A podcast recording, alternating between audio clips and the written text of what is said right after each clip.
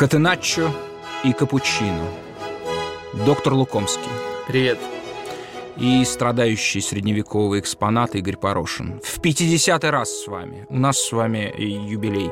Поэтому с нами Георг Фридрих Гендель. Музыка на воде.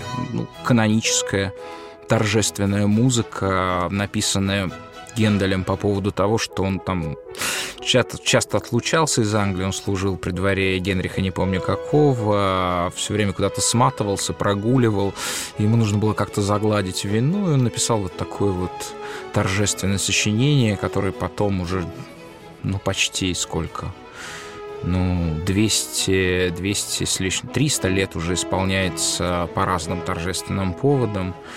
Ну и почему бы, что мы торжествуем? Мы торжествуем то, что мы с Вадимом уже почти два года реализуем эту идею нашу. Мы торжествуем то, что вас много, нас слушающих, сенсационно для нас много, вас больше, чем болельщиков Рубина. Спасибо. И то, что вы нас поддерживаете на платформе Patreon, мы уже, в общем, близки к тому, чтобы отбивать наши, то, что называется, косты. И в связи с тем, что мы в 50 раз выходим, мы избрали другую форму этого подкаста. Никаких тем не будет. Мы просто попросили вас оставлять вопросы на платформе Patreon, да? Да, вот. это получается вдвойне логично, что какое-то приоритетное право наши патроны получают. Они узнали об этой акции быстрее всех, получается. Да, и мы ответим, собственно, практически на все вопросы, которые там были оставлены. А, ну, прежде главная новость это, конечно, то, что вот это вот немыслимое, невероятное Господнее лето, которое рекордно длинное лето в истории, наверное, европейской части России – оно все-таки закончилось. И оно закончилось не в связи с тем, что пришел сентябрь, там, ну и что-то должно там меняться. Нет, я думаю, что оно длилось бы еще дольше, больше уже четырех месяцев. Просто ну, Господь Бог решил, что все-таки то, что сейчас происходит на футбольных полях, нельзя отвлекать вот этим вот ослепительным солнцем, нежным, прекрасным, и все – шторка задвинута, потому что, ну, как бы в субботу нужно быть у телевизоров, как вы смотрите футбол, а у ноутбуков. А, просто я вам зачитаю программу субботы. А, и это ошеломительно. В общем, ничего другого в мире не существует, не остается. Посмотрите, что будет в субботу. Вестхэм Манчестер Юнайтед не нужно зачитывать эту вывеску, да, доктор? Скорее не нужно. Не нужно, да. Она просто потеряется на фоне остальных. Не значит, что она плохая. А, а в 4 часа римское дерби Рома-Лацио. А вслед за этим в 7 часов Ювентус-Наполи. Через полчаса Челси-Ливерпуль. В связи с этим первый вопрос. А, доктор, что выбрать? Что смотреть, Ювентус Наполи или Челси Ливерпуль? Ну хорошо, мы посмотрели первые полчаса Ювентус Наполи. А, предположим, что Ювентус не забил два гола в эти полчаса. Это же все-таки вероятно. Мне кажется, тут не, не надо ничего усложнять, просто если выбирать именно по зрелищности, по стадии развития команд, то это, конечно же, Ливерпуль против Челси. Эм, они, по-моему, и более брендовая вывеска, и составы сильнее. И если брать э, уровень игры прямо сейчас, то, пожалуй, э, ну, Ливерпуль точно самая сильная из этих четырех команд, и Челси, ну, либо чуть выше Юве, либо на одном уровне. Наполи по качеству игры пока вообще не в этой категории. Да, тем не менее, Наполе стоит всего на 3 очка, и пока на данный момент это единственная альтернатива Ювентусу. Если Ювентус выиграет этот матч, то эта альтернатива отпадет, и чемпионат для Ювентуса к, восьмому туру превратится в совсем странное мероприятие. И, наконец, 21.45, э, наверное, может быть, главный матч этого дня — это Реал Мадрид-Атлетика в 21.45. Ну а сейчас мы переходим к вопросам. Лэндфир задает вопрос. Возьмите беглой темой, пожалуйста. Возьмите беглой темой, пожалуйста, лиц не потому, что интересно про лиц, а по понятной причине. Ну, имеется в виду то, что там теперь э, всем руководит, верховодит э, Марсела Биелса. Просто вот это дело точно тут мало кто мало кто сам отслеживает. А у вас настолько все артхаусное, ну, это должно быть комплимент, хотя в иных устах это как ругательство звучит, что не поверю, будто вам обоим не интересно. Как там у Марсела дела? Ну, конечно же, интересно.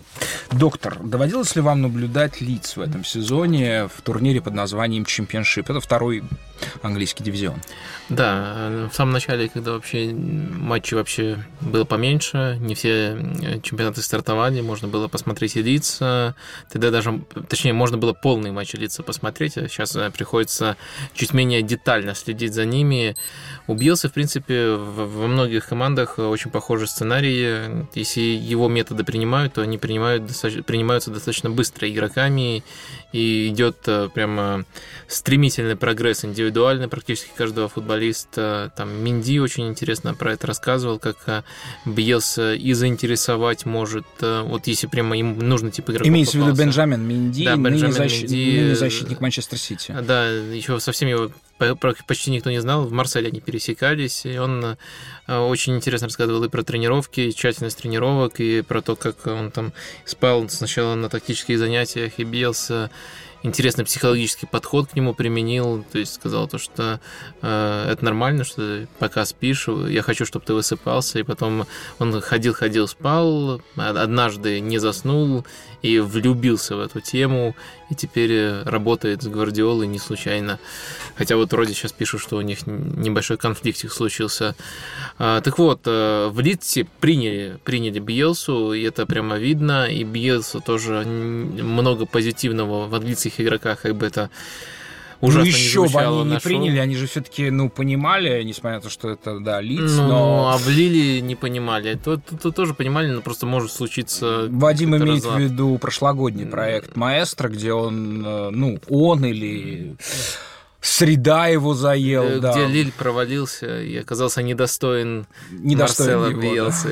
Лиц пока достоин Марсела Биелсы, ну и, конечно, ему нравится то, что, во-первых, э, э, во-первых, э, его методы приняты, во-вторых, э, Э, то, что игроки действительно дисциплинированно все исполняют, э, и англичане, они вот э, это смотрится абсолютно по-другому, когда это говорит какой-нибудь Дэвид Мойс, но они действительно очень много бегают, очень хорошо выкладываются на поле, и в футболе Бьелсы... А, то есть он вот это сделал, да? Наконец-то нет, нет, знаменитую лень лицевскую, нет? Нет, нет, нет, это наоборот, его стиль очень хорошо дополняет, потому что он сам тоже иногда замечал то, что вот без огромного объема беговой работы некоторые некоторые вещи, которым он учит, бессмысленны. И э, неожиданно получилось такое вот э, сочетание, то, что Бьелса, тактический гик, и вроде как он англичане, такая нация, ну, немножко дуболомная в футболе. А, они хорошо себя дополняют в данном случае. Англичане развиваются, а система Бьелсы не проваливается, потому что они действительно выкладываются и делают это очень здорово и дисциплинированно. А, все плюсы, которые приписывают Бьелсе с первых матчей, проявляются в Лидсе. Это и розыгрыш мяча там от вратаря очень интересно, очень вертикальный. Э, игроки прогрессируют, э, никаких претензий быть не может. Но, наверное, все-таки первое место, которое они сейчас занимают, немножко льстит им, э, потому что, ну, понятное дело, что в некоторых матчах им повезло, прессинг Белсы тоже иногда проваливается, потому что пока не идеальная слаженность, и, возможно, они где-то должны были идти чуть-чуть пониже, в районе там четвертого места, что тоже неплохо для лица. В любом случае он работает хорошо, интересно, и это ну, уже становится вот командой Биелса. Команда Биелса — это бренд, и лиц уже такая команда. А, Вадим, сейчас, да, вы сказали бренд, да, сейчас мы, мы в общем, живем в эпоху уже брендового потребления в футболе, да, когда людям интересно смотреть, как э, Париж издевается над Амьеном э, гораздо интереснее, чем матч э, с большим интересом и, и откликом, чем матч, скажем, Монако-Марсель, который в содержательном смысле, конечно же, куда привлекательнее Ваши рекомендации. Вот можно ли посмотреть матч лиц, предпочесть его, скажем, очередной игре Ювентуса? Ну или даже Барселоны? Смотря какая цель. Цель удовольствия. Цель каким-то образом возбудить свое сознание, зрение. Э, короткий ответ – да. Чуть более широкий ответ – ну, нужно бы подобрать этот матч, потому что есть тоже разные команды в чемпионшипе. Не все матчи лица категорически смотрибельные, крутые, но большинство – да. То есть вероятность, то, что ты попадешь э, на классный зрелищный матч именно по качеству футбола у лица, она выше, чем у Ювентуса, например. Прекрасно, ребят, вы слышали, да? Леонид Калигин нас, нас спрашивает. Господа, вы все про тренеров и тренеров действительно. Тем временем у нас абсолютно такая патриархальная, патреоноцентричная модель, да, что вот есть человек, который Господь Бог, которым всем управляет, э, это целиком в то, что мы видим на поле, э, в его власти. Ну, это, конечно, довольно можно назвать взгляд такой наивным, но позвольте нам с доктором настаивать на нем. А вы все про тренеров и тренеров. Тем временем Джузеппе Маротто был признан директором года. Андре Аньели, президент Ассоциации европейских клубов, в Паратиче только что получил Коппа Дора. Согласны ли вы, что Паратичи, я не помню, какую позицию занимает в Ювентусе? А... Ну, я тем более не помню. Да, ну да, вы нас своей эрудицией а, сбили с ног. А, согласны ли вы, что в Ювентусе сейчас самый сильный слэш эффективный спортивный менеджмент среди всех европейских футбольных клубов? Эм, опять же, есть эм, узкая версия ответа. Конечно, согласен. Если взять все факторы, сложить э, их влияние, то у Ювентуса э, все лучше, чем у какого-нибудь другого клуба. Но если более широкий ответ, это то, что если вот отдельно делить факторы, например, то, как команда продает себя рекламно. Тут, наверное, лидер будет Манчестер Юнайтед, а не Ювентус. Ювентус не может пока нет, исходя нет, из своих нет, данных, он я, не, я... не может так продавать рекламу, как Манчестер Юнайтед. Ну, никак. Ну, ну нет, совсем не тот старт. Нет, нет, нет. Манчестер Юнайтед тоже можно сравнивать и с командами по их чемпионату, и с там, брендами, как Реал и Барса. И они просто уделывают всех. Тут, э, ну, Эд Вудворд это, наверное, лицо вот этой э, коммерческого успеха э, МЮ, но у них вся команда сильная, и они просто уделывают всех. Тут не дело в том, что это просто э, большой большой бренд. Это дело в том, что это большой бренд, который лучше других больших брендов себя продает. Э, и вот в этой номинации у меня был бы лидер МЮ. А в номинации, например, трансферная политика, мне нравится, что делает Ливерпуль, потому что у них вот есть, например, фишка, они ждали э, Ван Дейк, они ждали Наби Кейта, то есть им не продавали сразу, они ждут именно того игрока, именно ту звезду, которая им нужна. И у Ювентуса сейчас самый глубокий состав, но это не только плюс, потому что они немножко мусора забирают вместе со своими э, положительными трансферами. То есть плюсы во всех направлениях у Ювентуса перевешивают минусы, и во, если совокупность факторов взять, то они лучше остальных, но вот в отдельных факторах они могут э, не обязательно в каждом лидировать. Так что только по совокупности, но в целом, да, у Ювентуса, наверное, лучший менеджмент в Европе, я соглашусь с сомнениями из вопроса. Да, но если взять темпы роста, да, потому что еще там лет пять назад Ювентус чудовищно отставал от английских команд, даже от Баварии, от испанцев, и сейчас это отставание, оно наверстывается, и, конечно же, та известная сделка, которую Ювентус провернул летом. Говорят, есть люди, которые читают биографии Луиса Суареса. Вот польский парень, который сейчас очень много забивает, 6-6 э, голов в пяти матчах из Джена, он говорит, что это его вот настольная книга. Пентек? Пентек, да. Пент. Нет Станислава Минина, главного полонофила и замечательного комментатора полонофила в Российской Федерации, вот, что сейчас, кстати, уголовно преследуется в России, полон, полонофилия, полонофилия, да, а, он бы нам правильно произнес Пентек, он как-то так, Пентек, там есть одна сложная гласная, которая согласно дифтонг, наверное, да. Вот, этот парень сказал, что у него биография э, Луиса Суареса вот в качестве вашей книги. Вот есть люди, которые считают, а мне кажется, что, э, собственно, такое детектив по поводу... Да, мне кажется, это нужно было бы делать в жанре детектива или триллера. Как Ювентус заманил Криштиану Роналду этим летом. Мне кажется, был бы абсолютным хитом. Мне кажется, там какой-то потрясающий материал. Ну, вообще, мы не знаем до сих пор никаких обстоятельств, как они это сделали. Вот. Я думаю, что такая книжка будет написана, и ее, наверное, стоит прочитать. Мне кажется, что ее должен был писать Том Вулф. Ну, я, я думаю, что он даже правил не знает сокера. Какое это имеет значение, когда ты пишешь книгу? Там, бейсбол или сокер? А... Я думаю, Роналду не разрешил бы книжку про себя писать кому-то другому. Потрясающий вопрос. Алексей Филин поддержал нас на Патреоне и выбрался с вопросом «Вадим, какие перспективы у, у Фулхэма?» Пишет он по-русски, не у Фулхэма. А у Фулхэма перспективы стать самым зрелищным, а, кома- самой зрелищной английской командой, которая из чемпионшипа пришла. Это как минимум а, максимум, ну, могут забраться даже в верхнюю часть таблицы. Очень симпатичная команда, особенно мне нравится Сери, которого даже в Барселону могли в свое время пригласить. Хави его называл африканским Хави, это большой комплимент. Так что Фулхэм э, точно будет зрелищным, тоже можно При том, что у него, по-моему, французское гражданство, то есть этот парень может играть за Францию, быть вот, ну, собственно, одним из тех... Ну, по-моему, французское, но не единственное. Французское еще какое-то есть. Э, так что, да, очень классный игрок. Сири, Сири, если, если правильно, да. Да, да, это я ошибся.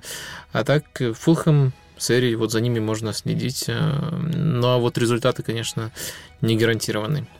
Кирилл Звягин спрашивает, как вы считаете, сколько дополнительных лет футбольной жизни игрокам дала современная медицина по сравнению, скажем, с 90-ми?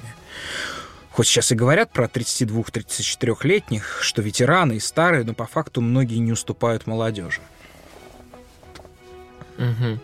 Ну, в принципе, тут э, есть э, некоторые исследования, они немножко примитивные, потому что ориентируются в основном на то, вот, когда игроки э, перестают выходить в старт или перестают забивать, забивать с былой частотой. Ну и где-то э, можно заметить, что года на 2-3 сдвинулись пояса. То есть, э, если пиком было когда-то 27 лет, то сейчас э, 29-30 это многие игроки выходят на пик только. Ну и как мы видим, э, даже вот есть, по идее, вот в 33 должен начинаться явный спад, прямо категорический спад, но Криштиану, получается, уже 34, спада пока не видим. Есть отдельные феномены, которые еще сильнее обманывают природу. Но если брать вот усредненный ответ, думаю, 2-3 года э, дополнительных появилось у игроков. Да, я думаю, что это было бы еще большим хитом. А, собственно, кто работает на Криштиану Роналду, да, какие медицинские институции на него работают. Я думаю, что это абсолютно хай-тек в области медицины. Вот. И вопрос, конечно, Кирилла Звягина. Кто он... подгоняет ему младенцев на завтрак?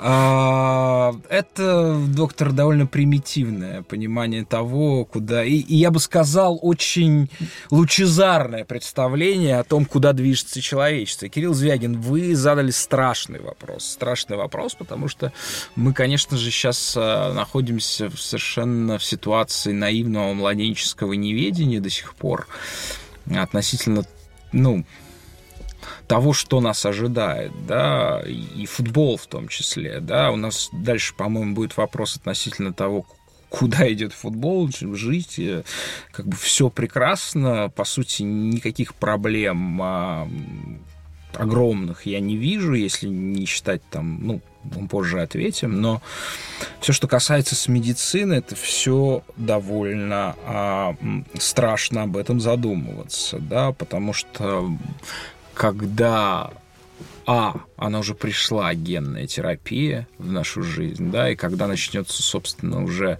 а, сейчас генная, с, генная диагностика, а когда придет генная терапия, извините, я оговорился, тогда все изменится. И, может быть, вот тогда и исчезнет э, и футбол, и человек, когда у тебя будет возможность просто себя собрать, как вы собираете игроков в какой-нибудь FIFA, или как вы собираете монстров, которые будут уничтожать всех в какой-нибудь игре. Это не, не страшилки, это, собственно, то, что уже является отчасти сегодняшним днем. Я думаю, что еще 10, 15, 20 лет футболу, то есть до тех пор, пока вот эта машина расшифровывает геном человека, мы говорим с доктором, сейчас она расшифровывает там миллиарды единиц информации, а до тех пор, пока не отвечен, нет ответа на вопрос, что в человеке ведает созданием Евгения Онегина, божественной комедии, а, футболиста Иньеста. Ну, вот когда он так играет, да, как он играет. Вот что, что, что помогает вот этому маленькому человеку рано, рано с ранними залысинами вот так вот играть, да, пока нет ответа на этот вопрос. Что, что есть наша... А, что есть наше... Что есть творчество, да, что людей заставляет создавать какие-то гениальные рифмы, отдавать э, такие там передачи и забивать такие голы, какие они забивают, да, все более-менее спокойно. Как только если эта машина даст ответ на этот вопрос, все станет очень плохо. Spaced, Spaced, извините, если я неправильно ваш никнейм прочитываю, Spaced Mac – Spaced Mac. Добрый день. Гранды мирового футбола прекрасны, но смотреть их игры слишком просто. Я хотел бы спросить про более сложные материи. Не могу перестать болеть за «Спартак». Угу. Ирония. Хожу на открытие арену. На что мне надеяться в этом сезоне? Что прекрасного есть в этой команде? Ну и по скриптам, конечно же, специально для нас, не пора ли пригласить Сергея Юрана? Давайте по частям ответим на этот вопрос. А, на что мне надеяться в этом сезоне и что прекрасного есть в этой команде? Забавно, что мы еще недавно предсказывали Спартаку чемпионство, потому что Спартак был лучшей из худших команд в России, но тогда в команде был Квинси Промес, и это как бы делало разницу. Сейчас э, нет Квинси, это повлияло для меня даже удивительно абсолютно на все направления и на то, как э, команда ведет себя в прессинге, на то, насколько соперники смелее начали проходить их прессинг, э, на то, как команда играет позиционные атаки. В общем, абсолютно на все это повлияло. И сейчас, конечно, Спартак, мне кажется, дико проблемной командой троллят их за ноль голов э, с игры, но э, это, наверное, не главная проблема, но все равно, э, э, точнее, ноль голов это несправедливо. Э, они создавали там на 4-5 э, мячей, но все равно это мало, и это тоже проблема. В общем, э, максимально пессимистические у меня ожидания теперь стали по Спартаку, после того, как ушел Квинси. Ну, оптимизм, откуда он может взяться, с того, что ну, практически сейчас э, чистый лист, учитывая то, что э, Глушаков и Ещенко, похоже, вне состава надолго, э, нет э, промеса, можно что-то принципиально новое построить. У меня есть сомнения, может ли это сделать Каррера, но он заслужил шанс это сделать. А что прекрасного, на что опираться? Что прекрасного в «Спартаке»? Ну, по меркам чемпионата России Фернандо это прекрасно. У него есть пасы, которыми можно восхищаться. Он индивидуально может маскировать некоторые проблемы. Но вообще я затрудняюсь ответить на этот вопрос. А еще как он иногда может исполнять стандарты. Фернандо. Но стандарт это слишком примитивно. Я не успеваю насладиться им. Это немножко игра внутри футбола, а мне нравится просто сам футбол больше. А вторая часть вопроса, по сути, второй вопрос. Не пора ли пригласить Сергея Юрана?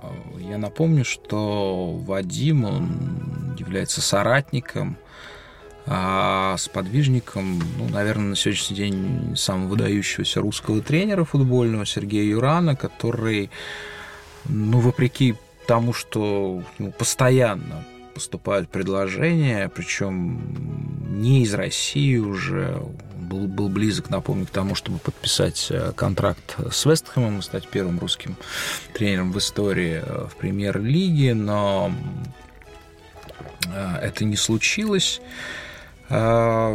И собственно, да, вы же, по-моему, уже отказались от аренды своей однокомнатной квартиры вот здесь вот на ВДНХ и уже подыскали себе какие-то апартаменты а, построенный на месте стадиона Хилсбора, бывшего где... Ой, Хайбери. Хайбери, да, где, да, простите, это да, да, ошибка. Хайбери, где играла любимая, когда-то играла любимая команда Вадима Лукомского. Вот. Так э, не пора ли пригласить Сергея Юрана? Я думаю, просто Спартак это не клуб его уровня. Он э, думает намного более амбициозно. Мы уже обсуждали этот сорвавшийся переход в сборную Германии. Э, ну, я, я не знаю, мне, мне не кажется, то, что Сергей до сих пор не нашел себе большую команду, и чисто из-за того, что вот он э, чисто из-за того, что не поступают предложения. Мне кажется, это его избирательность, и я не могу себе представить такой сценарий, э, что вот эта избирательность доведет его до Спартака. Может найти он как минимум Дортмундскую Боруссию себе получше клуб. Ну, кстати, Сергей, э, да, он редко выходит в публичное пространство, и вот как раз это случилось почему-то он счел возможным прокомментировать ситуацию в «Спартаке», возможно, в связи со слухами, да, бесконечными по поводу того, что он может э, заменить Карреру на посту главного тренера «Спартака». А он публично высказался о ситуации в «Спартаке». Как всегда, это, это скорее загадка герменевтическая. Ну, герменевтика — это, собственно, некая наука о толковании текста. В этом смысле его цитаты очень часто напоминают сочинения средневековых а, схоластов. Это не представляет какой-то из себя ребус, да, который нуждается в бесконечной расшифровке. Кажется, нужно создавать специальные институции, чтобы ну, дешифровать его послание. И вот что говорит э, Юран по поводу, как бы по поводу Спартака. А если есть какие-то недоразумения с футболистом либо с группой игроков, ты стараешься найти середину, которая не будет влиять на результат и выходить наружу. А раз это вышло наружу, то, вероятно, эту ситуацию Каррера не контролирует. И это самое страшное. А, скажите, пожалуйста, я не знаю, у жены Глушакова нет прозвища? Вы не в курсе? Ситуация? Может, может быть, да. Может быть, он имеет в виду жену Глушакову. Под, ну, так, таким образом он а, как бы иносказательно ее называют. Мне кажется, все намного проще, все упирается в, на первый взгляд, странный выбор слов, э, выходит наружу. Ну, Ситуация есть, некая да, или некий. Кто-то да. мог бы сказать, что просто вот... Но потом она же не выходила наружу в этом видео. Она, наоборот, да. пыталась ворваться в эту баню, да, либо жена, либо Это кто-то же, другой. Да, жена да. тут ни при чем. А, просто кому-то может показаться, что просто вот не подобрал лучшего слова. Но мы-то знаем Сергея. То есть э, ну, вы. он, наоборот, э, ведет э, такую тонкую игру. И я думаю, именно вот в этих словах нужно искать ключ к пониманию всего. Он, человек э, высокообразованный, интеллигентный, он не мог сказать жестко о Спартаке, поэтому он зашифровал свою жесткость. По сути, mm-hmm. он написал вот эм, что вот может вылазить наружу. То есть часто... Ну, говно. Ну да, да. То есть он, он вот сравнил ситуацию с, в «Спартаке» с поносом. То есть вылазит наружу говно, и Каррера это не контролирует. И это самое страшное. Да, и он не мог сказать это прямым текстом, потому что это просто ну, не а, его а, стиль. А следует из этого, что как бы у Сергея есть какое-то особое внимание к работе пищеварительного тракта потому что он эту ситуацию называет самой страшной. То есть он считает, что это как бы, ну, как бы есть баланс человека, да, э, ну, вот, соответственно, нормальная работа пищеварительного тракта, да.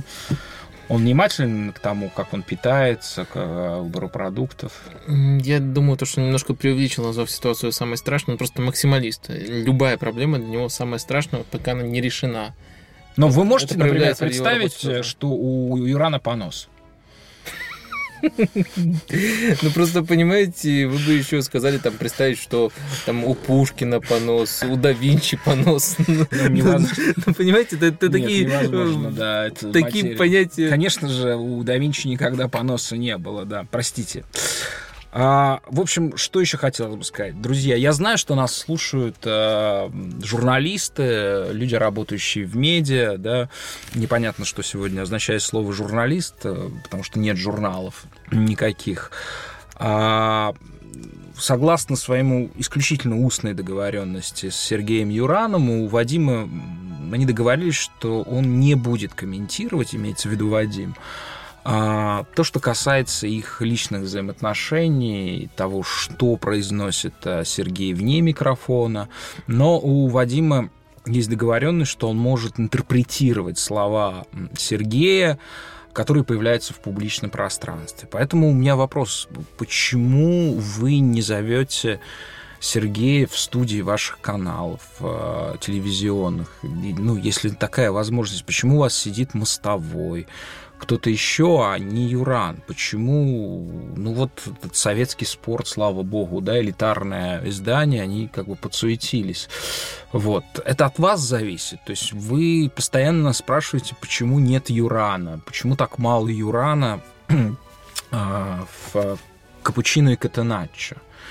Ну, это в некотором смысле в ваших руках, а будут появляться его публичные высказывания, Вадим будет их интерпретировать. А, Даниэль. Здравствуйте, сразу два вопроса. Почему Кристенсен при Саре перестал играть, а когда выходит, то явно косячит? У Конта был игроком основы. Я потом зачитаю второй вопрос. Этот вопрос очень простой.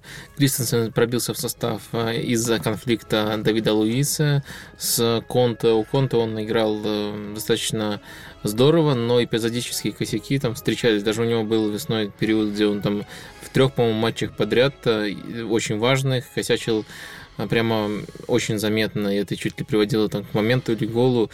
А, так что он молодой, нестабильный, талантливый. Вот э, у Конта он получил место только из-за того, что они поссорились с Луизом, другой причины нету, а у Сари он не играет, потому что объективно, если вот нет э, каких-то конфликтов внутренних, то Давид Луис пока сильнее как э, защитник. Второй вопрос. Если более молодой игрок способен заменить Педро в системе Сарри? Сейчас он, по сути, единственный, кому нет прямой замены. Мозес не счет... Ну, здесь, по-моему, не совсем точно, да, потому что таковой заменой у сегодня у Сарри является Виллиан, который Нет, слово, слово молодой. Ну, Виллиан... Мне кажется, молодой Виллиан примерно такого же возраста, и он отличается по стилю. То есть, да, в этом сезоне будет ротация между, э, между Виллианом и Педро.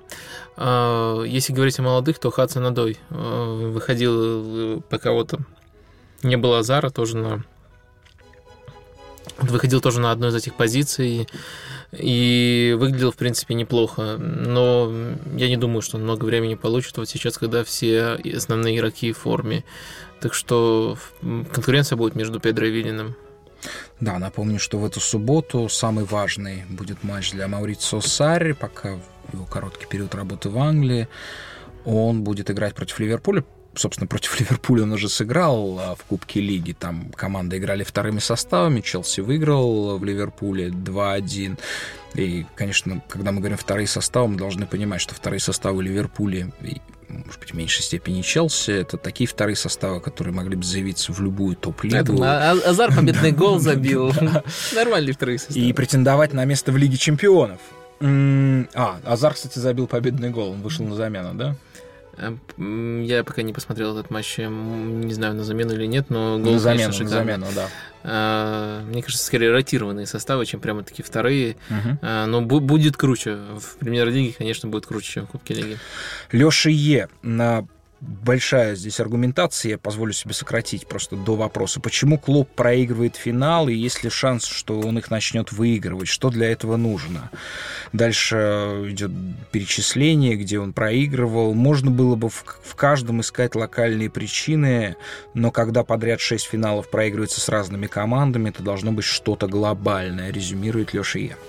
Прости, Леша, но для меня вот прямо ну, я вот, как и Юран, не буду подыскивать слово, я скажу как есть. Просто, ну, дебилизм говорит, что Клоп проигрывает финалы нужно говорить то, что клуб выводит свои команды в финалы. Вот это вот правильная формулировка, потому что он работает с командами, которым не должно по финансу, по бюджету, по составу э, гарантировано место в финалах, тем более таких финалах, как Лиги Чемпионов и Лиги Европы. В финале Лиги Чемпионов никому место не гарантировано, как известно. Ни, ну, никогда Барселоне, не Реалу, Ювентусу, Баварии оно больше гарантировано, чем Ливерпулю и, тем не менее, и Дортмунду. И им не гарантировано. Ну, с Дортмундом и Ливерпулем в раза два-три сложнее выйти в финал, как минимум. Так вот, это уникальное достижение, и искать какую-то какую-то тут тенденцию в том, что Клоп постоянно играет с более слабыми командами в финалах, а, проигрывает. Ну, я бы не стал просто потому, что он заведомо не был фаворитом. Конечно, мог там зацепить один или два финала, но тут прежде, всего нужно воспевать то, что он выводит команды в финал. Даже упомянутый финал Лиги Европы с Севильей а, на той стадии эволюции Севилья уже не первый год работала при Эмери, выигрывала при Эмери Лигу Европы. Ливерпуль только полгода был у Клопа. Э, на той стадии эволюции даже Севилья была фаворитом, так что ну, никаких претензий реальных к Клопу не может быть. Там локальные, да, можно выискать, то, что, возможно, там на 5 минут там, раньше ну, должен был сделать ту замену или начать с таким составом, но системных проблем тут нет. Но это почти так же, как говорить, что у Аллегри возникают проблемы с финалом Лиги Чемпионов. На всякий случай он там всего два раза был. А, Глеб Пронкин Здравствуйте, поделитесь, пожалуйста, своим мнением о перформансе футбольного клуба Ростов, его перспективах и шансах на попадание в Еврокубки, а также ваше мнение о ВГ Карпине. Более того, хотелось бы знать, кто, на ваш взгляд, главный претендент на вылет из английской премьер-лиги? Почему более того? Не переживайте, квартиру ставить не буду. Значит, два вопроса. Кто главный претендент на вылет из английской премьер-лиги и Ростов?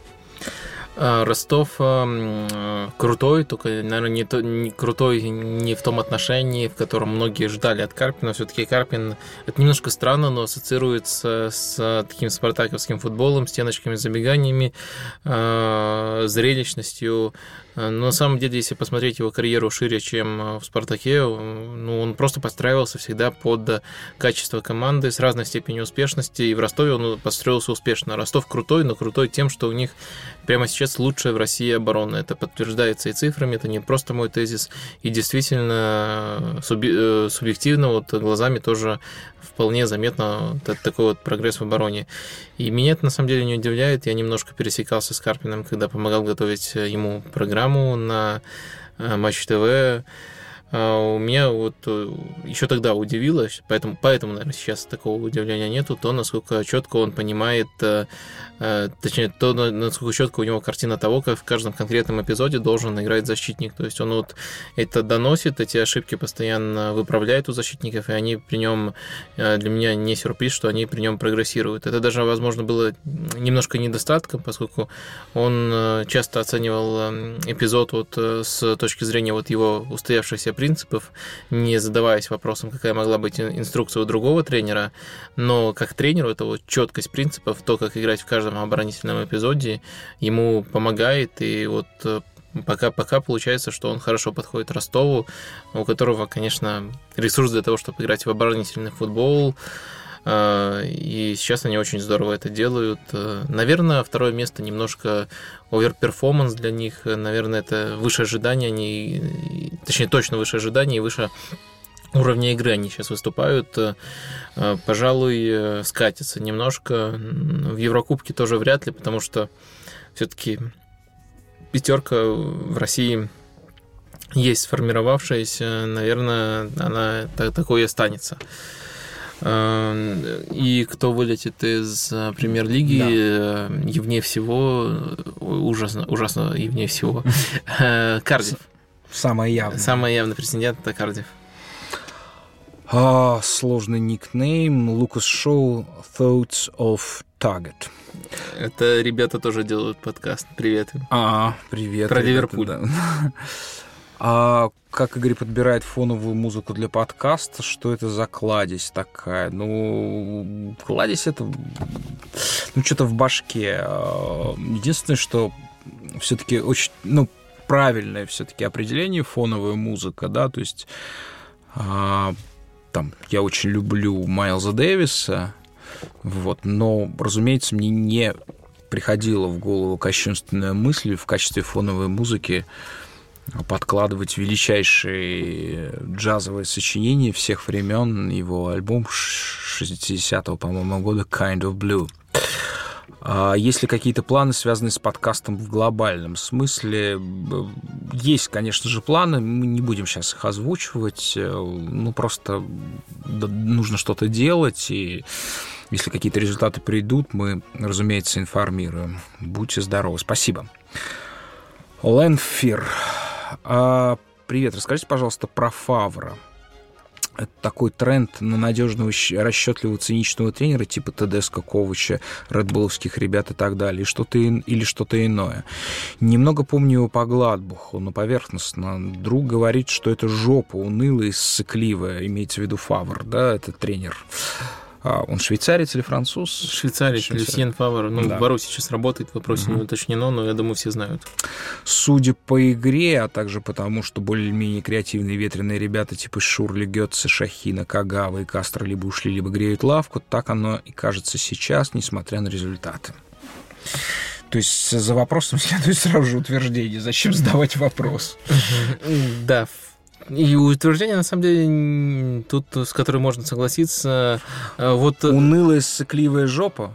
Вот, кстати, я, я, и я, я бы просто... с физиологической стороны, как бы мне довольно трудно. А я бы сказал то, что просто уны, унылый, сцикливый тренер. И не для того, чтобы смягчить, а для того, чтобы просто точно его описать. Потому что э, Фавр, да, он постоянно закрывается, он э, хорошо обучает команду именно оборонительному футболу, там, обороне на своей трети, чтобы там допускать э, приличное количество ударов, но чтобы в каждом ударе там игроки мешали, оказывали давление на соперника. Это он умеет делать, при этом у него идеи есть и с мячом, то есть э, они не просто выбивают, они разыгрывают, но просто они делают меньше, это меньше, чем э, другие команды которые играют более зрелищный футбол. Там у него, например, в Гладбахе Джака вел игру, и не, не, неплохо это у него получалось. Э, э, в общем, это тренер с идеей, поэтому я не могу просто вот так хейтить тренера с идеей. Но его идея действительно унылая, сцикливая и немножко нестабильная в плане результатов. Но это все равно лучше, чем какой-то какой хаос, какой-то раздолье, веселье без идеи. Так что вот Но такой край... портрет это, Фавра. Это, это крайне странно примеряется к Боруссии Дортмунд, к ее идеологии, вообще к месту в сознании э, зрителей. Ну, никогда Боруссия вот с этими двумя определениями не, не ассоциировалась. Я думаю, Боруссия просто переоценила стабильность результатов Фавра, качество игры, которое он показывает. Э, то есть э, они смирились, что стиль будет унылым, но думали то, что вот это прямо тренер, который может гарантировать э, результат, грубо говоря. Ну, у меня вот есть сомнения, но то, Крайне что странно. стиль такой, но это не делает его плохим тренером, это скорее выше среднего тренера, добротный тренер, но унылый и сыкливый, это что точное определение. Ну, вот это крайне странно с точки зрения таргетирования, да, назовем вот эту мар- маркетинговые термины, употребим таргетирование Боруссии Дортмунд, потому что, ну, слава этой команды ровно в, в другом что это вот такие ребята в желтых футболках, которые выходят против Реала и играют в такое а, полной грудью дышат, да, иногда Ну, Боруссия, могут... получается, уже два или даже больше сезонов не было на втором месте в Бундеслиге. То есть, э, мне кажется, немножко когда прижимают команду. Mm. Но вот у МЮ похожая ситуация была, получается, совсем ниже своих позиций скатились и обратились к вселенскому злу, чтобы хоть немножко подняться. Да, и успешно у них это получается. Второе место в прошлом году, то есть э, мы разбирали, как именно они пришли к этому, там Дехея скорее помог, а не вселенское зло, но хоть что-то получилось. Глеб Пронкин еще один вопрос задает. У меня созрел еще один вопрос конкретно к Игорю. Скажите, пожалуйста, почему вы полюбили итальянский футбол? Да, ну это практически как моя жизнь в искусстве долго придется отвечать. И если, если совсем коротко, да, а, в 97 году я впервые оказался на территории Италии, оказался в городе Риме, отдельно можно рассказать, какой был повод. Вот. И это событие произвело на меня, как говорят в таких случаях, неизгладимое впечатление. Я какой-то гостинице заштатной поселили. Это, по-моему, по-моему, первый и последний раз, когда я в группе ездил а, в какую-то другое место. Вот. И я ночью уже было поздно, сел на такси, просто говорю, ну, везите в центр Колизея. Вышел, и что-то с моим глазом случилось, как будто зрение мое пребывало в некой рассеянности, в неком распаде, что ли. И вдруг в один момент все собралось, и я увидел э, картину мира, который, как оказывается, я хотел всегда видеть. То есть Италия для меня это образ идеального края, а, пожалуйста, не нужно мне а, ссылочки сыпать со статьями, как плохо все с экономикой в Италии. Я совершенно не это имею в виду. Я имею в виду абсолютный праздник глаза, счастье глаза. И, ну, как бы через, через глаз мне чаще всего счастье поступает в мой а, организм а, в мою кровь. А, и там, да, собственно, я, я все понял, как мир устроен, и поскольку я очень люблю футбол, я стал сразу же болеть за итальянцев и смотреть серию А уже как главный чемпионат. А тогда это было очень легко, поскольку серия А была главным чемпионатом планеты Земля, главной лигой. Сейчас сложнее это делать, но для меня по-прежнему вот эти названия команд, особенно маленьких команд, это для меня больше, чем а, просто вот какие-то буквы и место в таблице. То есть, например, я смотрю, когда там просматриваю газету «Дела Спорт» после тура очередного там в серии «Б» или в серии «Чи», для меня вот э, слово «лечь», оно оживает. Я вижу этот город, который... Кстати, очень... насколько вас выбешивает, когда серию «Чи» называют серия «Ц»? Нет, не выбешивает. Не я, я скорее просто педантизмом, а, потому что, ну, как бы, если исходить из того, что итальянская культура наследует римскую культуру, то можно говорить серия «Ц», да, и так понятнее. Серия «Чи» никто просто не знает, что вот эта буква в итальянском алфавите означает «Чи». А да, и все это оживает какими-то картинами городов, видениями, связанных с моей собственной жизнью, с путешествием в эту страну. Ну, в общем, мне я по-прежнему как бы не могу отвязаться от итальянского футбола, при том, что я крайне критичный его зритель. Федотов Роман. Посоветуйте подкаст или канал на YouTube о футболе на английском языке, который сами смотрите слушать. Спрашиваю, потому что пробовал слушать Double Pivot и оказался недоволен уровнем их аналитики. Не знаю, что не устроил э, Романа в Double Pivot. Это, э, по сути, подкаст такой прямо более гиковский, более задротский, чем у нас. Там два, два по сути, таких, э, ну, человека, которые не просто вот следят, как я, а именно сами что-то разрабатывают, какие-то модели, и при этом нормальным языком могут об этом говорить, обсуждают футбол. Я всегда его рекомендую.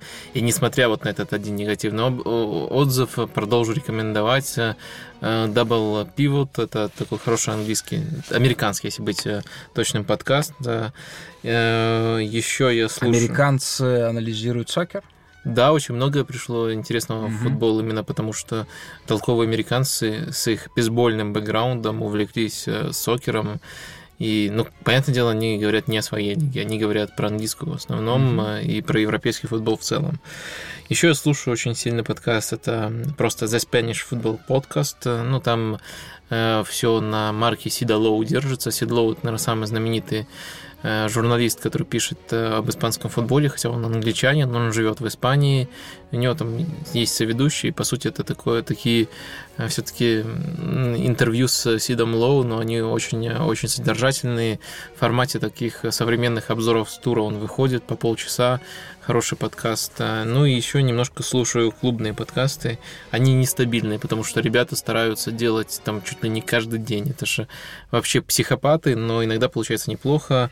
Тут есть э, подкаст, который называется 9320. Это про Ман-Сити. Они назвали в честь э, э, тайм-кода, который был э, на табло, когда Серхио Гуэра забивал чемпионский гол в 2012 году. То есть э, Мансити обсуждают, иногда интересных гостей приглашают.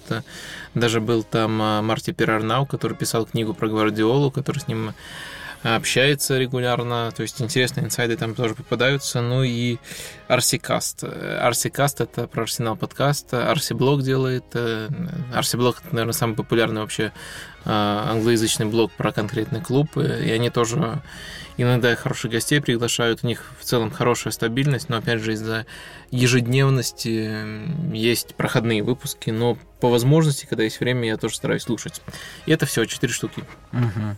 Виталий, Вадим, в тексте про Гризмана вы написали, что до эпохи Месси Роналду золотой мяч получали романтики, чьи действия в сезоне запоминались больше всего потом эти двое стали получать главный приз благодаря нереальной статистике. И сейчас, возможно, наступает эпоха, что лучшим футболистом будут признаваться умные игроки, которые отлично... Раз... Ну, то есть Месси и Криштиану это типа болваны или... Я, я по ходу комментирую, у меня как бы сразу же какая-то рефлексия возникает. Сейчас, возможно, наступает э, эпоха, что лучшими футболистами будут признаваться умные игроки, которые отлично разбираются в тактике и могут как выполнять задания тренера, так и сами перестраивать свою игру в зависимости от действий соперников. Яркие примеры Гризман, Дебрюйне, Модрич. Дебрюйне. А хотелось бы развить вашу мысль. А каким вы видите лучших игроков через 20-30 лет на основных позициях. А все вратари, видимо, будут играть как Нойер. Каким вы видите идеального защитника и нападающего? Возможно, появятся новые позиции. Мы просто похоронили если... футбол, через 15 лет его вообще не да, будет. Да, если да, генный допинг с ним что-то не, не произойдет, а непонятно, как э, можно предотвратить его появление, да. Ну, наверное, сначала вам про Роналду Месси. Нет, они не идиоты, но просто они получали золотой мяч не за их степень интеллекта. Они не идиоты, но и не самые умные игроки планеты. Они просто умные игроки, и они получали, потому что они умные игроки, которые там э, реализуют это в максимальное количество голов, голевых передач. Ну, условно говоря, это герои кадра, да? да Они постоянно угу. попадали в кадр и за это получали золотые. Это не, ну, Заслуженно нельзя попадали. сразу их в обратный лагерь неумных записать. Э, они не дебилы, конечно же. Эм, да, все-таки вам чаще нужно с Юрадом общаться, хорошим манерам учиться у него. Давайте, продолжайте. А, эм, ну, через 20-30 лет, э, мне кажется, это нереальный прогноз. Э, единственное, что я сразу отмечу, мне кажется, не все так очевидно будет, потому что есть такой даже небольшой э, тренд, что просто вот люди, точнее, не люди, футболисты... Подождите, вы говорите нереально через 20-30 лет. То есть вы тоже верите в, систем... в, в теорию а, того, что время в геометрической прогрессии спрессовывается, да, потому что если говорить, что такое 20-30 лет назад, это 2000-е годы и 90-е, да, как изменился футбол 90-х и 2000-х годов по сравнению с 18-м, ну, очень легко, там, в одном абзаце можно изложить, это не революционные изменения. Вы считаете, что за вот следующие 20-30 лет изменения будут гораздо большими, да? судя по, по той интенсивности, ну, имеется в виду в первую очередь информационная революция. Да, во-первых, будет больше изменений, во-вторых, в футболе, в принципе, очень многое зависит от изменений правил, потому что самые большие скачки, самые большие перестроения сезона к сезону, именно когда там либо изменения правила офсайда вносили, либо отменяли Э, пас назад вратарю, э, чтобы он мог бы брать мяч в руки. То есть э, именно правила провоцируют самые большие рывки в, в измене вообще рисунка игры. А, поэтому предсказать нереально, поскольку мы тут не знаем, что будет. А, и вообще прогноз на там, 30 лет ну, никто в здравом уме ни в какой отрасли не делает. Это, по-моему, просто бред. Единственное, что я отмечаю, это то, что не все так просто э, в том плане, что есть банальное такое свойство, если историю футбола смотреть, что э, иногда возвращается в тренд э, вещи, о которых все забыли.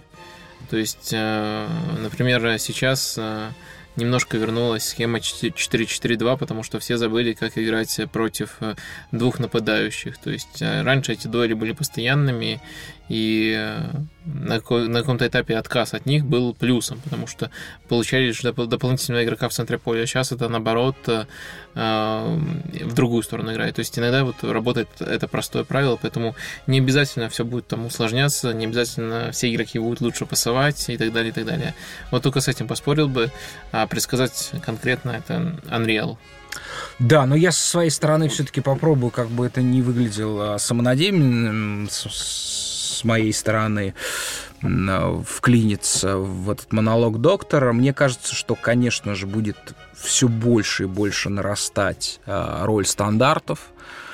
А, и вообще, э, как бы, ну, мне кажется, что влияние американских видов спорта а, на футбол будет все большим и большим теории, да, в первую очередь касающейся каких-то стандартных положений и, собственно, комбинаторики. Мне кажется, что вот это в этом футбол будет развиваться в будущем. А, следующий вопрос Виталия. Хотелось бы с вами подискутировать по поводу правил выездного гола, то есть э, подискутировать с Вадимом, который вы призывали отменить. Имеется в виду публикация Вадима на сайте sports.ru. Я не буду говорить о том, что будет я не буду говорить о том, что будет больше серий пенальти. Я говорю о зрелищности. Если первая игра заканчивается 0-0, а во второй счет 1-1, то мы видим раскрепощенную команду, которую нужно забивать. Если она своего добьется, то мы увидим и вторую команду, которая будет стараться ответить.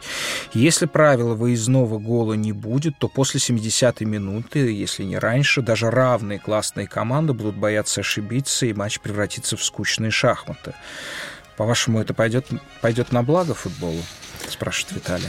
Да, конечно, это пойдет на благо футболу, потому что это какой-то очень избирательный сценарий выбрал Виталий. А если правило выездного гола мы отменяем, мы в первом матче с первой минуты видим раскрепощенную команду, которая у себя дома может атаковать, по крайней мере, если это э, матч более-менее равных команд, и не должна думать о том, какой ущерб им нанесет один выездной гол, потому что сейчас первые матчи получаются очень закрытыми именно по этой причине. И просто не надо вот так избирательно выбирать э, сценарий.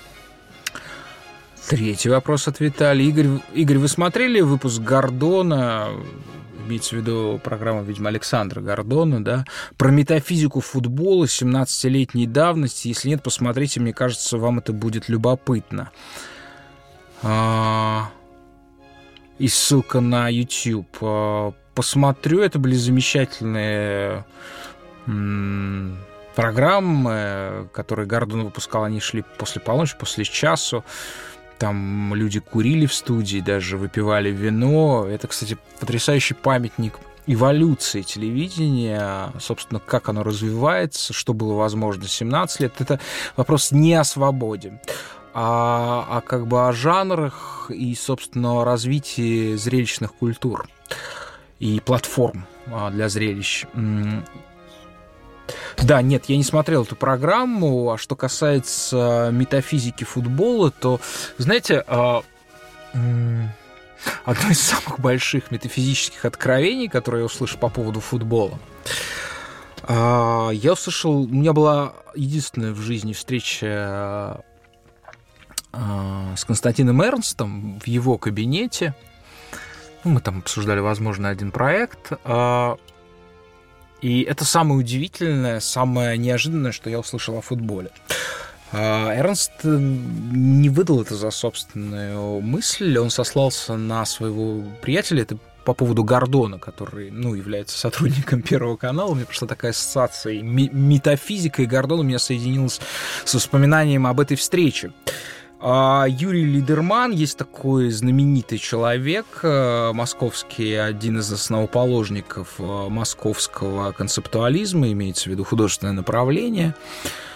И у него есть, а, собственно, Эрст, сославшись на него, с его поразительным по простоте а, выводом, что такое футбол, да, масса попыток было определения. Так вот, Лидерман считает, что футбол это католическая игра.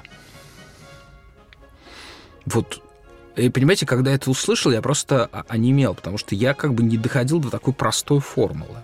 Но имеется в виду, конечно же, э, история чемпионатов мира. А, собственно, единственный раз, когда не католическая страна выиграла чемпионат мира, а, а, это Англия в 1966 году. И э, я тут же бросился смотреть в Википедию о Германии, собственно, какой страной является. В общем, по факту она является католической страной. Более того, я посмотрел э, где родились чемпионы мира 2014 года, немцы, и они родились вот в, тоже в католическом поясе. Да? Это не значит, что они католики, что они каждое воскресенье ходят в церковь, хотя, конечно же, они отмечают Рождество там и так далее. а они могут быть даже безбожниками, но они родились, разумеется, в очень сильном поле католицизма. Собственно, что, в чем откровение этого высказывания? В том, что, ну, а, то, что футбол — это христианская игра или игра чтобы корректнее сказать, христианской цивилизации, здесь пока никаких возражений на это никто не предъявил. А э, христианской цивилизации именно, да, и, соответственно, ну, есть э, понятное представление о том, как, собственно, формируется спектр христианский. Да? То есть есть, с одной стороны, э, то, что называется на Западе ортодоксией, то, что мы называем православием. И, с другой стороны, есть размельчающиеся, уходящие в совершенно неразличимые уже э, частицы, а протестантизм, а, лютеранство, да, которое породило там тысячи всевозможных ответвлений, ставшие просто сектами, да, а, и, ну, самая схематическая а, интерпретация, собственно, вот этой вот как бы христианского устройства, да, она дает такое, что а, а, а, такое определение, что православие это а, соборность, а протестантизм и все, что за ним последовало, это индивидуализм. Таким образом, католицизм находится посредине, да? И ведь что такое футбол, да? Это и есть магия в чем футбола, да, в том, что здесь индивидуально и растворяется в коллективном, ну, не растворяется, а служит ему, и коллективное служит индивидуальным, да, то есть футбол в некотором смысле является пропагандой именно католического понимания мироустройства, да, где как бы считается, мы сейчас не рассматриваем критически, да, этот тезис, умоляю вас, мы рассматриваем только с точки зрения каких-то вот, ну, ну, аксиом. Да, и в этом смысле как бы, да, если футбол таков, то кто выигрывает футбол? Выигрывают католики. Получается, что в католицизме заключена это о гармонии и примирении между коллективным и индивидуальным, соборным и единичным. Вот, это я услышал э, в кабинете. И, кстати, голландцы, которые, что является, ну, главным недоразумением э, в истории чемпионатов мира, потому что, ну, величайшая футбольная культура, э, пока вот, ну, без титула чемпионов мира. Три раза играли в финале. Вот, а формально Голландия, опять же, посмотрел на Википедию, это, да, это католическая страна, несмотря на то, что больше всего людей в Голландии себя идентифицируют, ну, как бы определяют себя через атеизм. Хотя что такое атеизм, совершенно непонятно, да, скорее это просто через отрицание принадлежности к институту. Тем не менее, конечно же, это поле христианское, оно очень сильное. И оно, оно, оно по-прежнему невероятно притягивает, отталкивает, но и это отторжение и притяжение, собственно, создают вот мощь этого поля. Вот, собственно, да, метафизики футбола. Рипли. Привет. Вадим. В начале этого сезона просматривается очевидная проблема Барса с прессингом и контр... Вот, ну, наконец-то, да, настоящие существенные вопросы. И контрпрессингом. Атака же в основном завязана на импровизациях Месси и Каутини. Как считаете, возможно ли в рамках данного состава построение надежной защиты в купе со зрелищной атакой? И подходящий ли и подходит ли Вальверде а, для Барса? Мог бы такой тренер, как Сарри или Ситьен, однажды возглавить Барселону? Первый вопрос. А, так, э, центр поля этот, э, мне кажется, слишком открытым, если там оказывается Каутиньо. Каутиньо сейчас э, оказывается только в тройке центральных полузащитников, потому что выше Дембеле, Суарес, Месси играют. И мне кажется, такой центр очень открытым. Так кажется не только мне.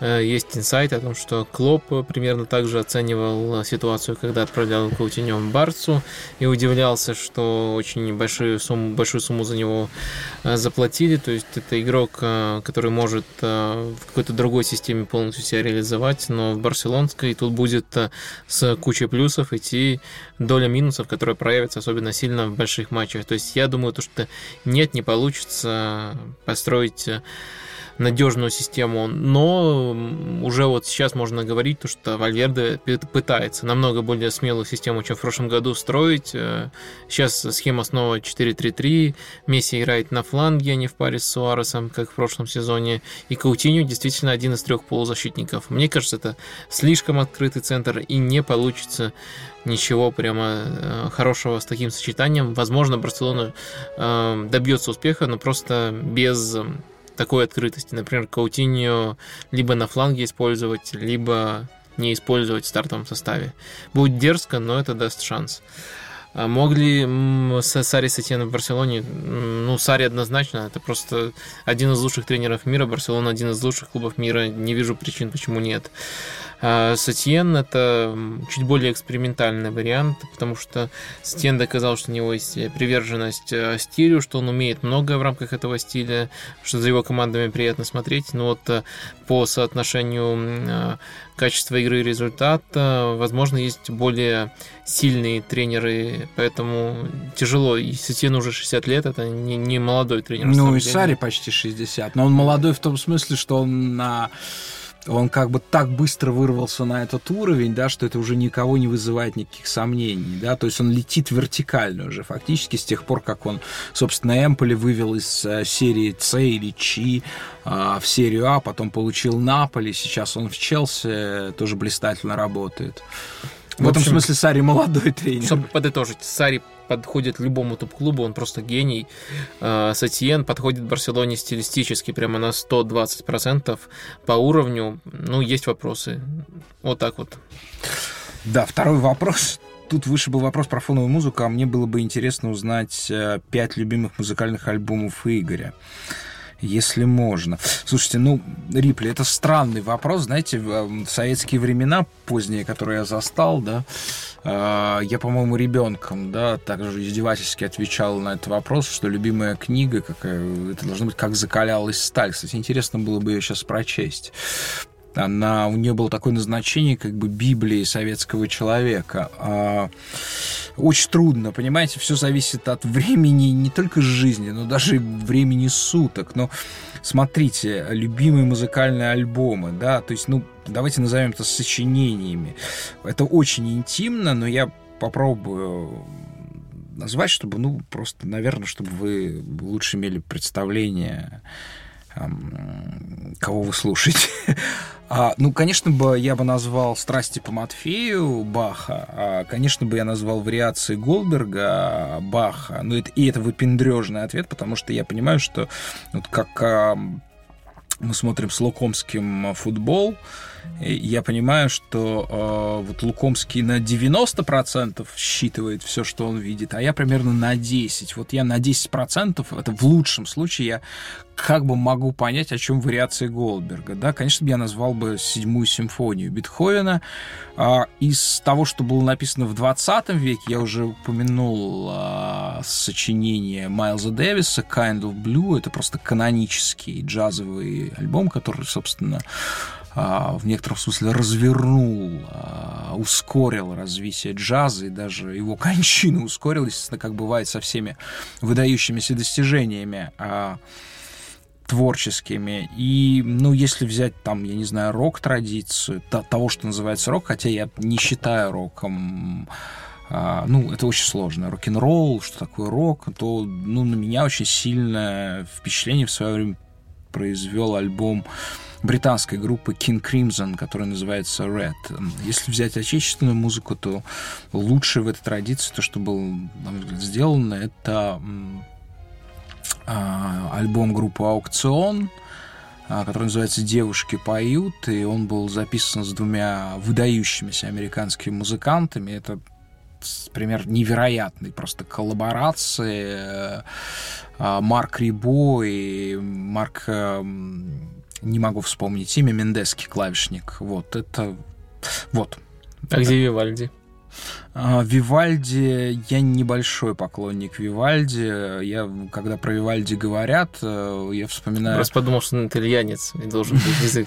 Нет, вот это показывает мою непредвзятость, да, я, я а, на самом деле, да, это странно. То есть, ну, понимая, как бы, что сделали итальянцы для музыки, я, меня ну, не знаю, Нина Рота. Вот Нина Рота — это мой любимый итальянский композитор, который писал музыку для фильмов Федерико Феллини.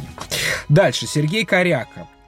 Возможен ли такой вариант в развитии игры, что пирамида начнет разворачиваться обратно? Что имеется в виду? Какая пирамида?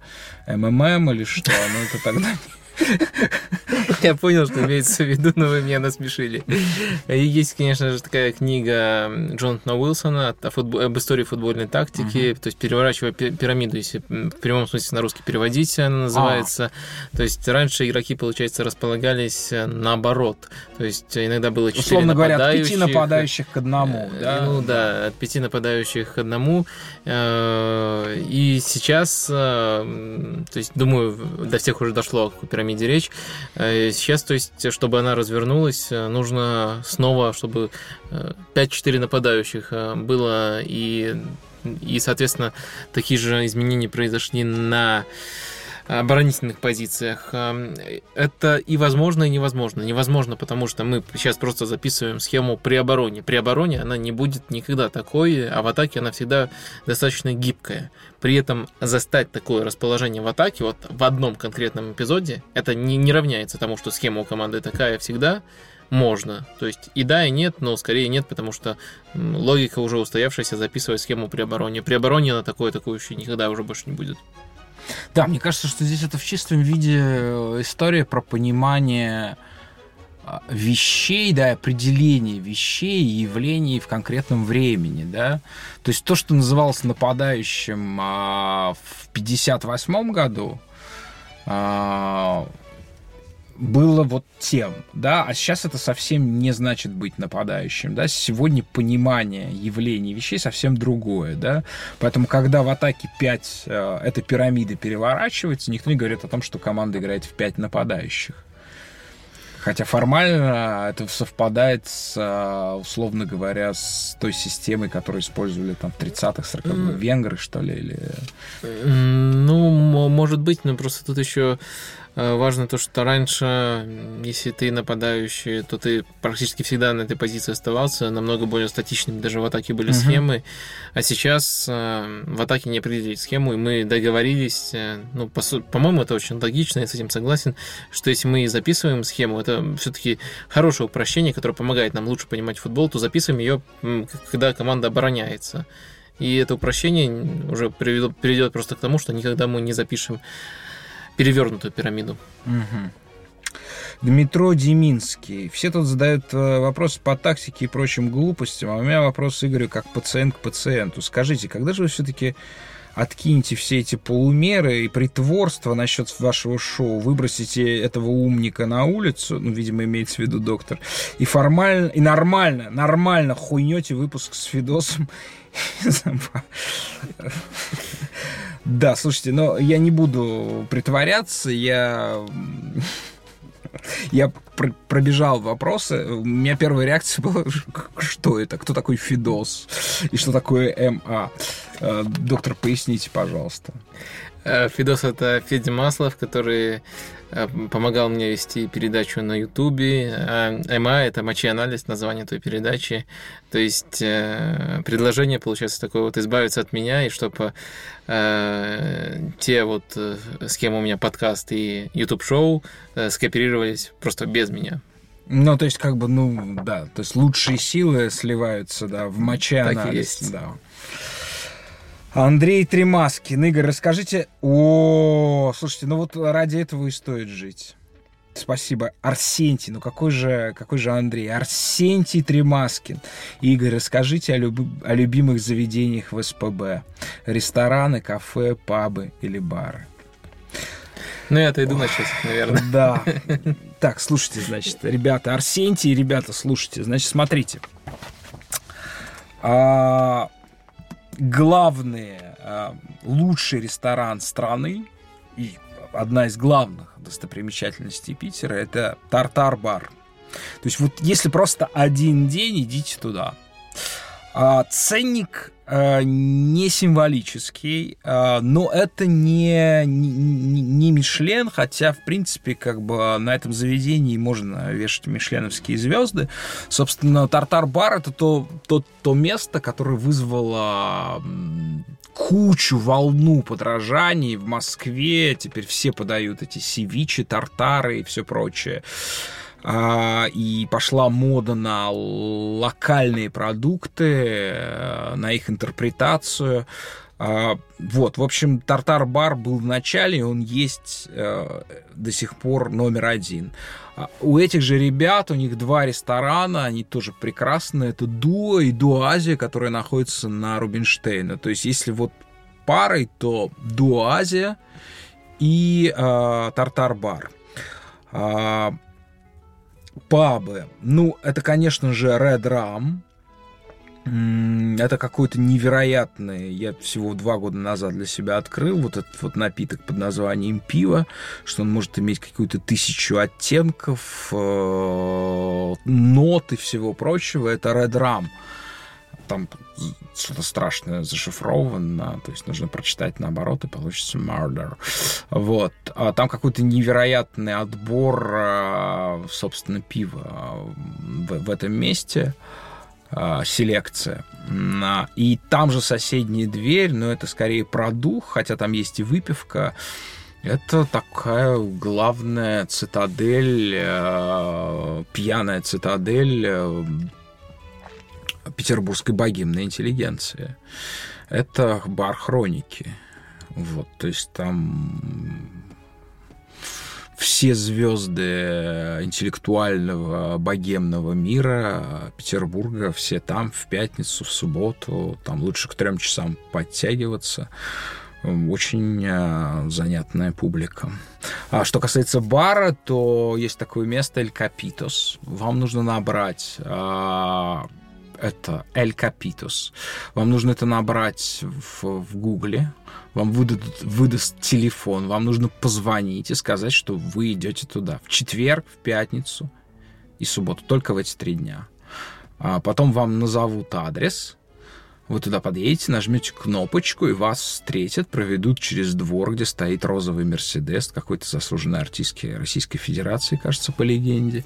И этот бар, ну, как бы, если тартар, э, тартар-бар, а это ресторан, э, на мой взгляд, лучший ресторан страны, то Эль Капитас офишали вошел в какие-то все, все на существующие версии изданий типа 100 лучших баров мира.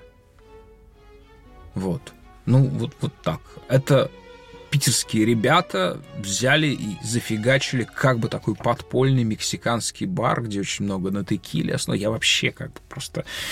Я вообще с этим напитком... Ну, это, то, что они делают, это просто офигительно. Это, собственно, Art of Bar или Art of Cocktails. Там.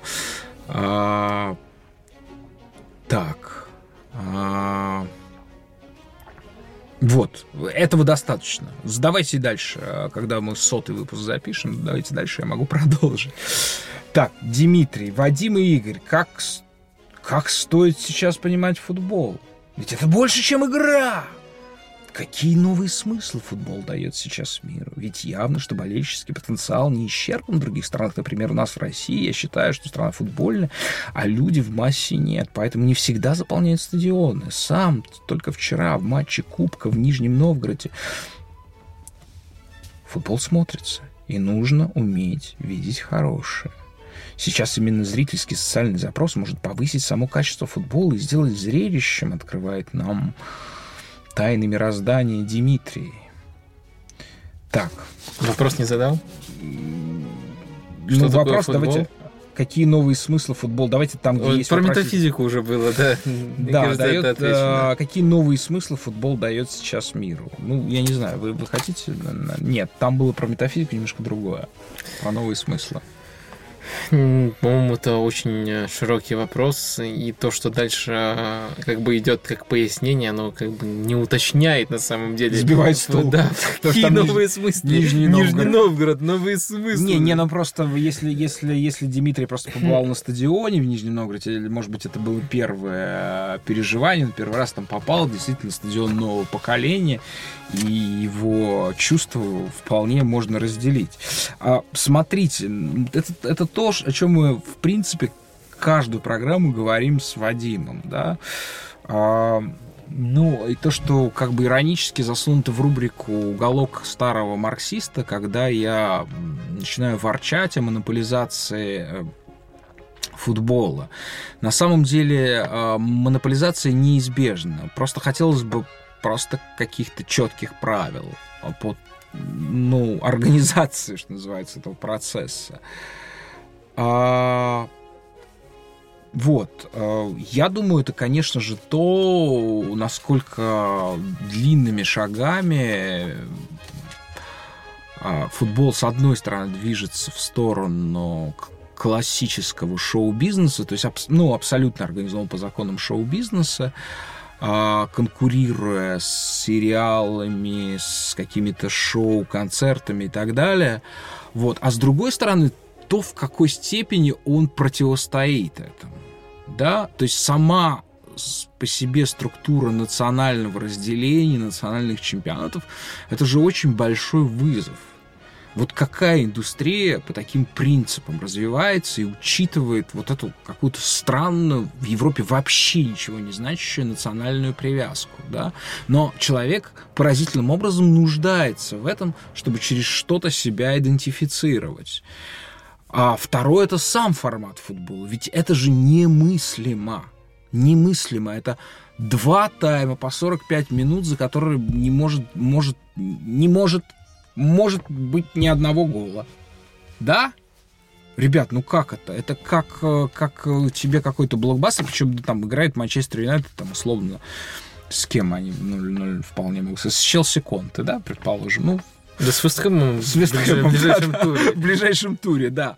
Вот. А- Огромные, то есть это, это, ну, как бы, это а- огромные студии, да, они снимают э, кино, в котором не происходит, там, условно говоря, ни одного запоминающегося события. Никто никого не мочит, ни одна галактика к чертям не летит, никто не погибает, ничего. Все, разошлись 0-0.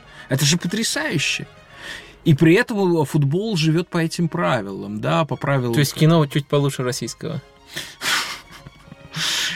Да, вот. И мне кажется, что это дико интересно. А, Мне кажется, что в этом будет особая, особая роль футбола. Мы видим, как, с одной стороны, футбол как бы прогибается под а, ну, вот этой вот э, грузом требований, параметров, настроек шоу-бизнеса. Да, вот это вот against modern football, да, откуда появилась. А с другой стороны, он остается собой, он остается совершенно вещью немыслимой. Да, мы видим бесконечно Криштиану Роналду подбегает к угловому флажку, и мы видим лес этих телефонов, только теперь уже не в, а, в Англии, ой, не в Испании, а в Турине. Вот, людей, которые себя хотят запечатлеть, потому что, ну, а что еще есть доказательства твоего бытия, как не фотография Криштиану Роналду с телефона, ну, а если уж совсем повезет, то селфи. Вот, это с одной стороны. Но с другой стороны, это все равно это 45 минут без событий. Ты не можешь бесконечно тыкать пальцем а, в экран. И это удивительно. Э, Это удивительно, что это каким-то образом живет, то, что не соответствует никаким запросам на и, и, собственно, параметрам современного шоу, да. То есть в этом смысле нас тут артхаусными назвали, в этом смысле футбол в некотором смысле является артхаусом.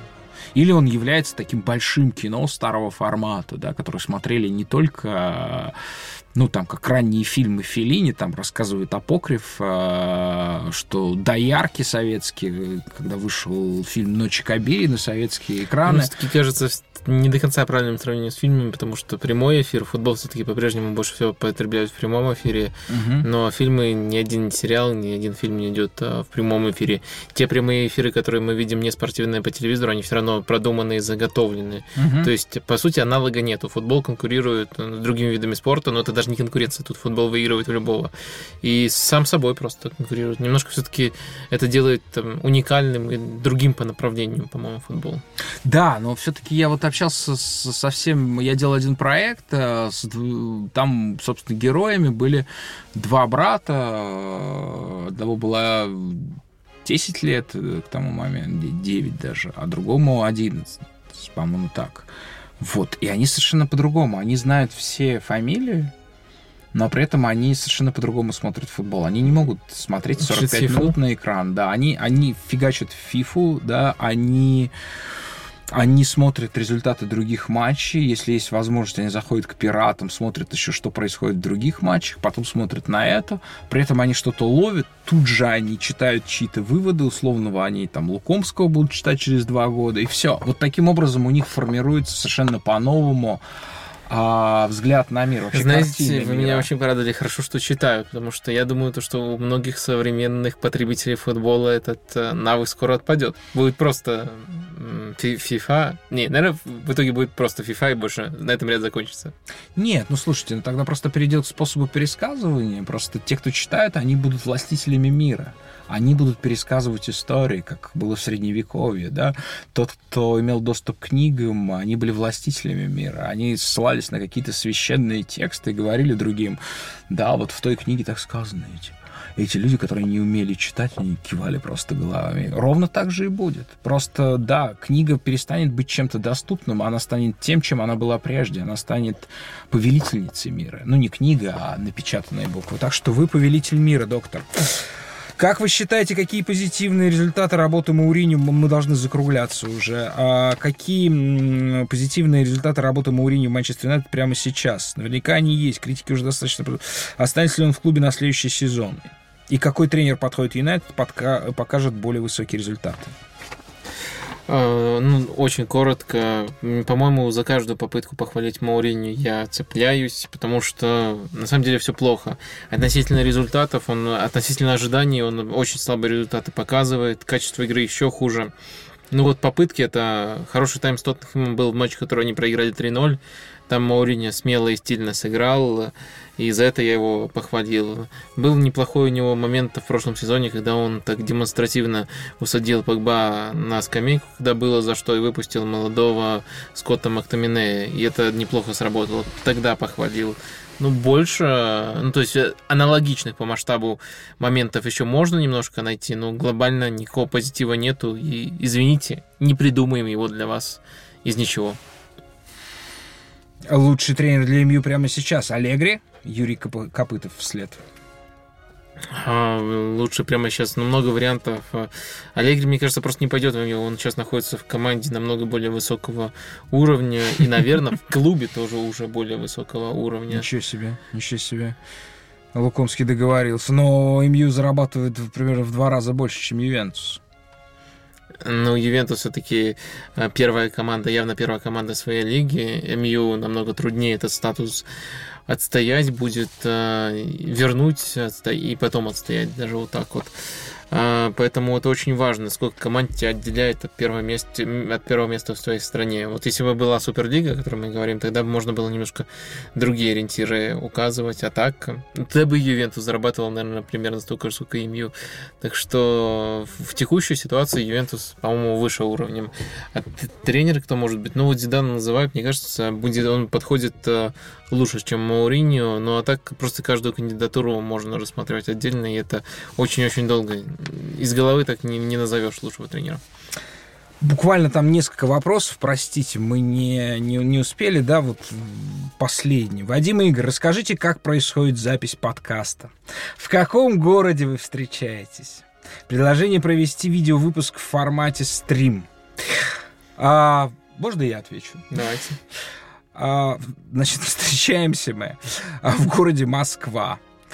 А, ну, неважно какое место, вот мы записываемся в одной и той же студии все время при помощи нашего прекрасного звукорежиссера Лены.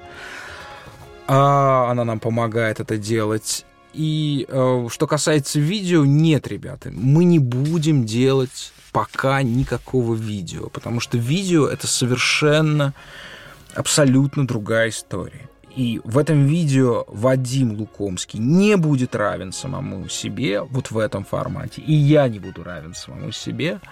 Это совсем другая технология, другие инвести... ну и так далее. А если делать видео, то его нужно делать всерьез, а не просто ставить одну GoPro и на нее как-то там кривляться. Ничего это не добавит нашей истории.